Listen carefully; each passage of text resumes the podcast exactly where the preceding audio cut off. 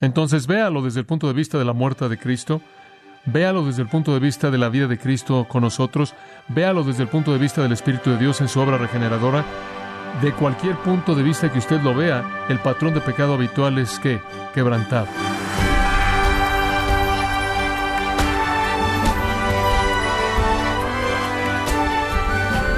Queremos darle la bienvenida a su programa Gracias a vosotros con el pastor John MacArthur.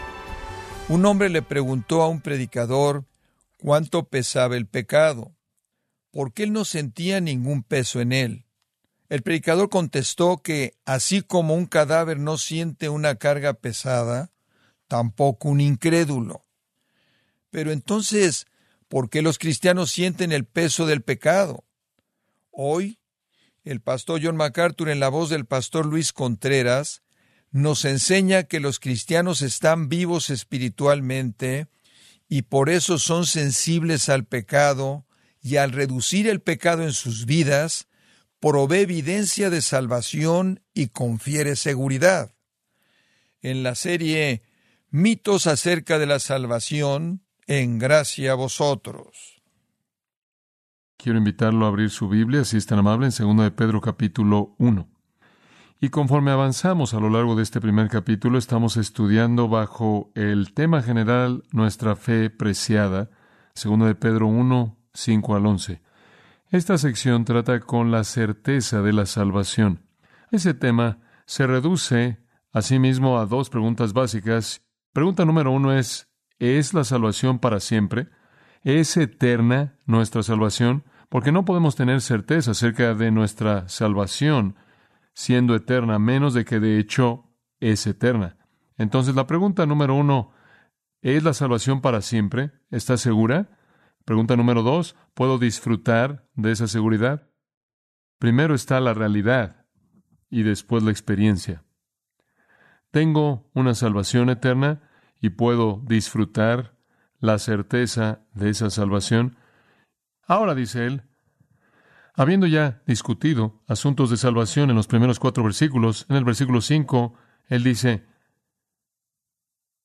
Vosotros también, poniendo toda diligencia por esto mismo, añadid a vuestra fe virtud, a la virtud conocimiento, al conocimiento dominio propio, al dominio propio paciencia, a la paciencia piedad, a la piedad afecto fraternal, y al afecto fraternal amor.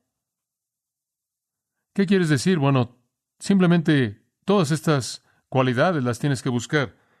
Porque si estas cosas están en vosotros y abundan, dos cosas pasan. Uno, no os dejarán estar ociosos ni sin fruto en cuanto al conocimiento de nuestro Señor Jesucristo. Dos, no tendrán la vista muy corta ni ciego acerca de su condición espiritual verdadera. Como puede ver, el punto es que si usted añade estas cosas a su vida, y estas son todos asuntos de afectos santos, si usted está anhelando la excelencia moral, el conocimiento, el dominio propio, la perseverancia, la piedad, el afecto fraternal, el amor, dos cosas van a pasar. Usted va a comenzar a ser fructífero. En segundo lugar, usted no va a olvidar que usted es salvo. Entonces la certeza, Pedro dice, depende de afectos santos, la búsqueda de la santidad. Y vamos a entrar en eso en cierto detalle. Antes de que hagamos eso, Quiero que regresemos al texto que hemos estado viendo en Primera de Juan, porque este es el punto entero de Juan también. Quiero que vayamos a Primera de Juan. Ahora, ya hemos afirmado el principio número uno, que la salvación es para siempre. Ya hemos afirmado el principio número dos, que usted debe disfrutar de la certeza de esa salvación eterna. Lo que Jonathan Edwards dice es que si usted quiere disfrutar su salvación y estar seguro de que es salvo, entonces vea su vida y vea si tiene afectos santos, si usted busca la santidad. Pedro dice, si estás añadiendo todas estas cosas y buscando todas estas cosas y siendo diligente en todas estas cosas y vas a ser fructífero, entonces vas a verte y no vas a olvidar que fuiste salvo. Vas a saber. Bueno, Juan esencialmente dice lo mismo. Juan en su primera epístola en su totalidad delinea los factores de dicha búsqueda. Pedro dice involucra fe y conocimiento y dominio propio y perseverancia y piedad y afecto fraternal y amor. ¿Y quieres saber una cosa? Juan dice básicamente lo mismo. nada más que Juan lo dice en mucho más detalle. Juan delinea esos mismos elementos que identifican los afectos santos. La búsqueda de la santidad, lo cual es característico de los regenerados. Ahora, ya cubrimos los primeros cinco. Hicimos una serie de preguntas que nos ayudan a entrar al texto de Juan. Pregunta número uno, permítame tan solo dárselas rápidamente, las primeras cinco ya las cubrimos. ¿Cómo sabe si usted está buscando la piedad? ¿Cómo sabe si usted tiene afectos santos? ¿Cómo sabe si usted está anhelando a Dios y buscando su voluntad y su camino y lo que es correcto? ¿Cómo sabe si usted pertenece a Dios? ¿Cómo sabe si usted realmente es salvo? Pregunta número uno, ¿está disfrutando de comunión con Cristo y el Padre? Eso es bastante básico. Recuerden el capítulo 1, él habla de nuestra comunión que es con el Padre, versículo 3, y con su Hijo, Jesucristo. Y después él habla de eso en el capítulo 5, versículo 1, el que ama al Padre, ama al Hijo que es nacido de él. Y hablamos algo del hecho de que el primer afecto santo de una persona verdaderamente regenerada es un anhelo por la comunión con Dios y Cristo. ¿Tiene usted un deseo de tener comunión con Él, de orar, conocerlo, estar con Él y estar en su presencia? Esta es la experiencia de la vida abundante, rica de gozo, paz, amor, propósito. Y si usted está buscando eso, ese es un afecto santo. Si usted está disfrutando de esa comunión, si usted está experimentando al Dios de toda consolación, el Dios que provee todo lo que nos falta, el Dios que tiene comunión con nosotros y de esta manera que nos da poder para nuestra vida cristiana, si usted está buscando al Dios de sabiduría, que no retiene nada, sino que da a todos de manera generosa que le piden. Si usted está buscando tiempo y comunión con el Dios en cuya presencia usted canta canciones e himnos y cánticos espirituales, cantando en su corazón, si usted está viniendo al Dios a quien usted clama al único aquel a quien usted acude para encontrar misericordia y gracia en tiempo de necesidad. Si usted está anhelando comunión con el Cristo, quien es nuestra consolación, quien es nuestra fortaleza, quien es nuestra esperanza, cuyo amor brilla en nosotros y a través de nosotros, cuya paz poseemos y disfrutamos, estas son indicaciones claras de que usted está anhelando tener comunión. Segunda pregunta, ¿es usted sensible al pecado? Si usted tiene afectos santos y está anhelando la santidad, usted va a ser sensible al pecado. En el capítulo 1, versículo 5, Juan comienza a tratar con eso. Él habla del hecho de que el creyente verdadero camina en la luz, confesando su pecado, y que el creyente verdadero es perdonado de su pecado. Y cuando él peca, él reconoce, capítulo 2, un abogado a Jesucristo el justo, quien es la propiciación, la cubierta para el pecado. ¿Es usted sensible al pecado? Preguntamos y Juan pregunta, ¿o lo niega? Dice, ¿no tenemos pecado? Si usted dice eso, usted hace de Dios mentiroso. No, una de las evidencias de los afectos santos es un odio hacia el pecado en mi propia vida. Un rechazo. Pregunta número tres para indicar afectos santos. ¿Es usted obediente a la palabra de Dios? Vimos eso, ¿no es cierto? En el capítulo 2, versículo 3. Por esto sabemos que le conocemos y guardamos sus mandamientos. El afecto santo es la obediencia. Anhelo hacer tu voluntad, quiero hacer tu palabra, quiero hacer lo que es correcto, quiero agradarte. Ese es un afecto santo. Eso es evidencia de una naturaleza nueva. La naturaleza no redimida no tiene deseo por obedecer a Dios, no tiene sensibilidad al pecado y no anhela tener comunión con Dios y Cristo. Esos son afectos santos que indican un corazón regenerado. En cuarto lugar, rechaza al mundo. Ahí en el capítulo 2, versículo 15, recordamos que no amamos al mundo y después en el versículo 17 él añade que el mundo pase y sus deseos, pero el que hace la voluntad de Dios permanece para siempre. Somos eternos. El mundo es pasajero. No amamos al mundo. De hecho, si amáramos al mundo, el versículo 15 dice, el amor del Padre que no esté en nosotros. Hay otro afecto santo, un rechazo hacia el mundo y un anhelo hacia el reino. Después, la quinta pregunta que hicimos, cómo Juan presentó estos asuntos, es ¿Ama usted a Cristo y espera con expectativa su venida? ¿Anhela su venida? Ese es otro afecto santo. Ahí en el capítulo 3, versículo 2, él habla del hecho de que vamos a ser como Él, vamos a verlo. Después en el versículo 3, él dice, y todo aquel que tiene esta esperanza en Él se purifica a sí mismo, así como Él es puro. Aquí hay otro afecto santo, un anhelo por el cielo, un anhelo por estar en la gloria, un anhelo porque Jesús venga, esa es nuestra esperanza, ese es nuestro gozo, Esperamos su venida. esperamos con expectativa. Esa es la esperanza bienaventurada. Ahora, ¿tiene usted esos afectos santos? ¿Anhela usted tener comunión con Dios y Cristo? ¿Es usted sensible a su pecado al punto en el que su propio pecado le causa asco? ¿Anhela usted obedecer a Dios y su palabra? ¿Se encuentra rechazando al mundo y anhelando el reino? ¿Espera con expectativa la venida del que usted ama? Esos son afectos santos. Y Juan está diciendo a lo largo de su epístola, esas son las marcas de los creyentes verdaderos. Ahora, continuemos con el resto. Número 6. ¿Ve usted un patrón decreciente de pecado en su vida? ¿Ve usted un patrón decreciente de pecado en su vida? Una de las manifestaciones de afectos santos es un patrón decreciente de pecado. Capítulo 3, versículo 5, vayamos ahí. Esta es una sección poderosa, poderosa. Para ser honesto con usted, probablemente no vamos a pasar más allá de esto, pero está bien. Los patrones no quebrantados de pecado son característicos de los no regenerados. No importa lo que alguien diga, si hay un patrón continuo de pecado en su vida, que no es diferente antes de que hicieron su afirmación, entonces solo hacen una afirmación y no tienen una realidad. Cuando usted se volvió un cristiano verdadero y usted fue transformado, el patrón de pecado fue quebrantado y un nuevo patrón entró. Llegó a existir un patrón de obediencia, un patrón de justicia, un patrón de piedad, un patrón de santidad los afectos santos se apoderaron. Y el patrón de la vida de un creyente es buscar la santidad. Ahora dice usted, ¿acaso eso significa que no hay pecado? Oh, hay pecado porque la carne no redimida todavía está ahí, pero entre más buscamos y entre más nos movemos en esos afectos religiosos hacia cosas que son correctas, habrá una frecuencia decreciente de pecado.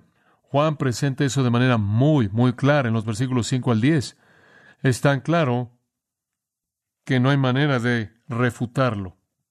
Y Juan nos muestra, ahora, aquí está el punto clave, que el pecado como un patrón de vida es incompatible con la salvación. Es incompatible con la salvación. Y de manera particular, es incompatible con la obra de Cristo en la salvación. Decir que una persona fue salva por la obra de Jesucristo salvada y redimida y es apta para el cielo y hecha una nueva criatura, pero el patrón continuo sigue sin ser quebrantado, es decir algo acerca de la salvación. Y es decir acerca de la salvación que es ineficaz. ¿No es así? Juan entonces nos lleva a la obra de Cristo y después nos muestra cuán eficaz es. En primer lugar, su muerte. Versículo 5, vea esto. Y sabéis que Él apareció, esto es Cristo apareció, para quitar nuestros pecados. Hmm. Él acaba de decir en el versículo 4 que hay personas que practican pecado y están practicando impiedad. Ahora él dice que él apareció para quitar los pecados.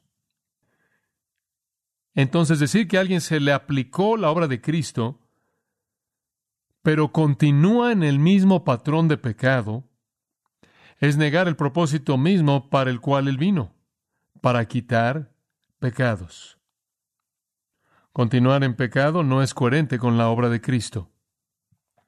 Él levantó nuestros pecados de nosotros, airó. Él levantó los pecados. El propósito de su encarnación fue quitar nuestro pecado, para que sus seguidores no siguieran practicando el pecado de manera habitual. Después, no solo eso, sino que si usted ve la obra de Cristo mediante nuestra unión con Él en los versículos 6 y 7, usted ve otro elemento. Versículo 6. Todo aquel que permanece en Él no peca. ¿Quieres decir, Juan, que nunca pecamos? Obviamente no quiere decir eso. Peca como patrón de vida. Hijitos, nadie os engaña. El que hace justicia es justo como Él es justo. Ahora, la palabra clave aquí en el versículo 6 es permanece en Él. No solo su muerte fue para quitar nuestro pecado, sino que nuestra unión permanente con Él ha quebrantado el patrón habitual de pecado. Entonces, tanto en su muerte, escucha esto, en su muerte en la cruz y en su vida continua en el creyente, Él está quitando el pecado. No significa que nunca cometeremos un solo pecado. Él ya dijo en el capítulo 2, si alguno peca, abogado tenemos para con el Padre.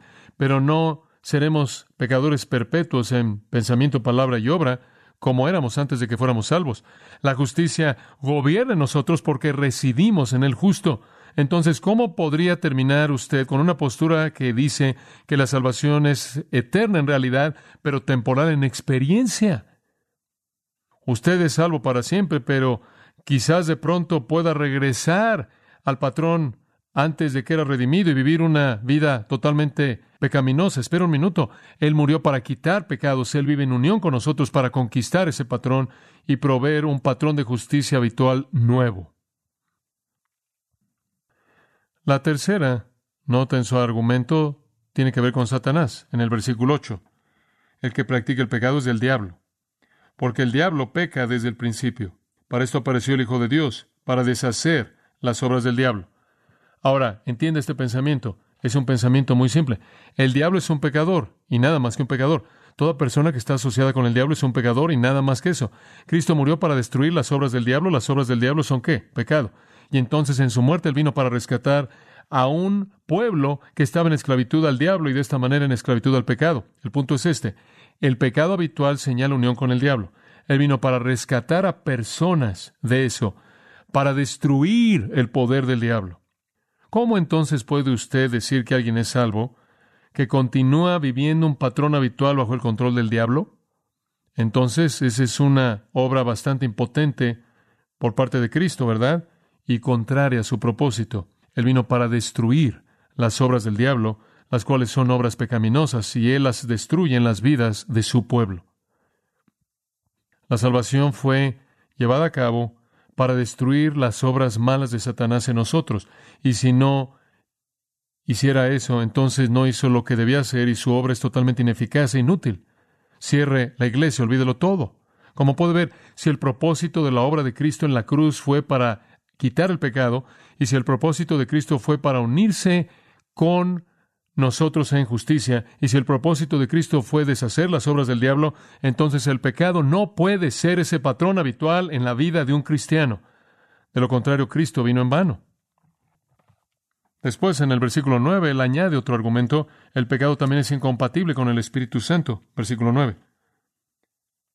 Todo aquel que es nacido de Dios, nadie, continuamente, habitualmente, practica el pecado. ¿Por qué? porque la simiente de Dios permanece en él y no puede pegar porque es nacido de Dios. En esto se manifiestan los hijos de Dios y los hijos del diablo. Todo aquel que no hace justicia y que no ama a su hermano no es de Dios. En el versículo 9 él dice, mira, el nuevo nacimiento hay una simiente plantada y sabemos que la gente es el Espíritu Santo, somos nacidos del Espíritu. Y el Espíritu viene y planta esa semilla, una nueva naturaleza, un nuevo principio de vida, una nueva disposición, la semilla misma de Dios, su semilla. Y esa obra del Espíritu Santo significa una forma de vida nueva comenzado. Nuestro nacimiento sobrenatural de la semilla de Dios nos trae la vida de Dios. El Espíritu Santo nos regenera con esa nueva semilla y esa nueva semilla produce un nuevo tipo de vida. Así como la semilla en el suelo produce un cierto tipo de vida, la nueva semilla produce una vida justa y rompe el patrón de pecado habitual. Al nacer del Espíritu de Dios no podemos pecar de manera continua. Entonces véalo desde el punto de vista de la muerte de Cristo, véalo desde el punto de vista de la vida de Cristo con nosotros, véalo desde el punto de vista de aplastar a Satanás, véalo desde el punto de vista del Espíritu de Dios en su obra regeneradora. De cualquier punto de vista que usted lo vea, el patrón de pecado habitual es que quebrantado, quebrantado. Entonces, ¿qué está diciendo Juan? Juan simplemente está diciendo, ¿ve usted cómo decrece el patrón del pecado en su vida? Si es así, eso es evidencia de un afecto santo. El versículo 10 simplemente lo resume todo. Hay una diferencia obvia entre los hijos de Dios y los hijos del diablo. Es obvia. Él usa la palabra obvia. Usted practica justicia, usted es de Dios. ¿No lo hace? Entonces no lo es. De manera simple y clara. La regeneración es eterna, en realidad eterna en experiencia. ¿Por qué? Porque la realidad es una realidad de transformación total. Nacidos de Dios no podemos pecar continuamente. Si usted ve victoria sobre el pecado en su vida, si usted ve motivos justos, deseos justos, palabras justas, obras justas, no van a ser todo lo que deben ser, pero ciertamente no son lo que solía ser, entonces tiene vida eterna. Disfrútela. ¿Sabe usted que la comunidad cristiana está llena de personas que tienen poca o nada de certeza de su salvación? No quiero hacer que los cristianos se sientan inseguros. Quiero que los cristianos falsos se sientan inseguros por su propio bien. No quiero que usted esté inseguro, quiero que esté seguro. Si usted es un cristiano verdadero, quiero que esté abrumado de certeza. Y no estoy diciendo que tiene que vivir una vida perfecta para estar seguro de que es salvo. Y no estoy diciendo que si llega a caer en pecado, ups, quizás no sea salvo. Lo que estoy diciendo es que si usted tiene afectos y anhelos santos, si usted ama a Dios y odia el pecado y anhela obedecer, esa es la evidencia de la vida regenerada. Jonathan Edwards tenía razón. Él estaba profundamente cargado, porque a partir del gran despertar vino una iglesia que se expandió, y en esa iglesia que se expandió vino el reconocimiento de que había todo tipo de excesos emocionales y personas desmayándose y entrando en un estado de trance y diciendo que tenían experiencias extrañas y raras, personas que hicieron profesiones y confesiones momentáneas, y necesitaba ver una delineación cuidadosa de lo que era verdadero y de lo que era falso, no sólo por el bien de aquellos que no eran verdaderamente salvos, de que su certeza falsa podía ser quitada, sino para la gloria de Dios, porque algunas personas estaban diciendo que el gran despertar en su totalidad fue una farsa, y él quería preservar la integridad de la obra de Dios en esos años gloriosos. Y entonces él dijo, debemos distinguir entre lo verdadero y lo falso. Y a partir de esa gran mente, corazón y conocimiento de la Escritura, vino la verdad simple de que donde hay afectos santos hay evidencia de vida regenerada. Eso es precisamente lo que Pedro está diciendo. Esa es la razón por la que él está diciendo, debes buscar esas cosas si vas a disfrutar de certeza. Eso es precisamente lo que Juan está diciendo. Usted debe ver la evidencia de la búsqueda de esas cosas si usted va a saber si pertenece o no a Cristo. De hecho, esa es la razón misma por la que Juan escribió esta carta. Eso es lo que siempre tuvo en mente. Capítulo 5, versículo 13. Estas cosas os he escrito a vosotros que creéis en el nombre del Hijo de Dios, para que sepáis que tenéis vida eterna. El Señor no quiere que usted carezca de certeza en su salvación. El Señor no quiere eso. Lo primero que usted debe entender es que su salvación es eterna. La segunda cosa, que usted tiene la fe que asegura esa salvación eterna y puede disfrutar de esa confianza.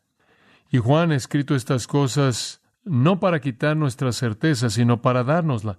Y Pedro escribió no para quitar nuestra certeza, sino para dárnosla, si somos reales.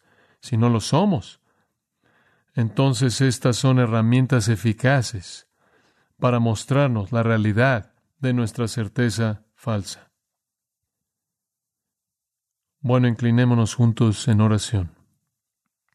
Padre, te agradecemos porque cuando tú enviaste a tu Hijo, tú lo enviaste para que tuviéramos vida y la tuviéramos de manera abundante.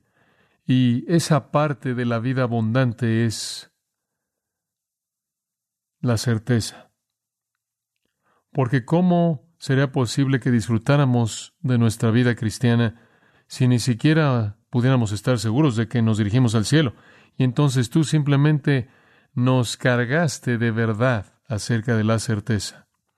Padre, gracias, porque podemos tener certeza desde el momento mismo de la fe salvadora, si esa fe salvadora es real, porque habrán afectos santos, anhelos santos. No solo el sentido de, hombre, escapé del infierno, no solo la idea de que, bueno, ahora estoy del lado de Dios y Él no me va a castigar. No solo la idea de que, bueno, ahora quizás mis problemas están resueltos, no solo la idea, bueno, ahora pertenezco a este grupo de personas amables. No, la salvación verdadera es indicada por esos afectos santos y creemos que están ahí en el comienzo mismo, Padre, y crecen, se expanden y se enriquecen. Y te agradecemos por esa confianza y porque no has buscado quitarnos nuestra certeza, sino que la multiplicas para que tengamos vida y la tengamos en abundancia. Gracias porque la obra de Cristo en la justificación está ligada de manera inseparable a la obra del Espíritu en la santificación, que así como anhelamos al principio por Cristo, conforme Él motivó nuestros corazones, ahora anhelamos por Él, conforme Él continúa motivando nuestros corazones. Padre, ayúdanos a disfrutar de la certeza que es nuestra en Cristo. Para aquellos que no tienen certeza porque no tienen salvación verdadera, sálvalos, Señor, y para tu gloria, en el nombre de Jesús. Amén.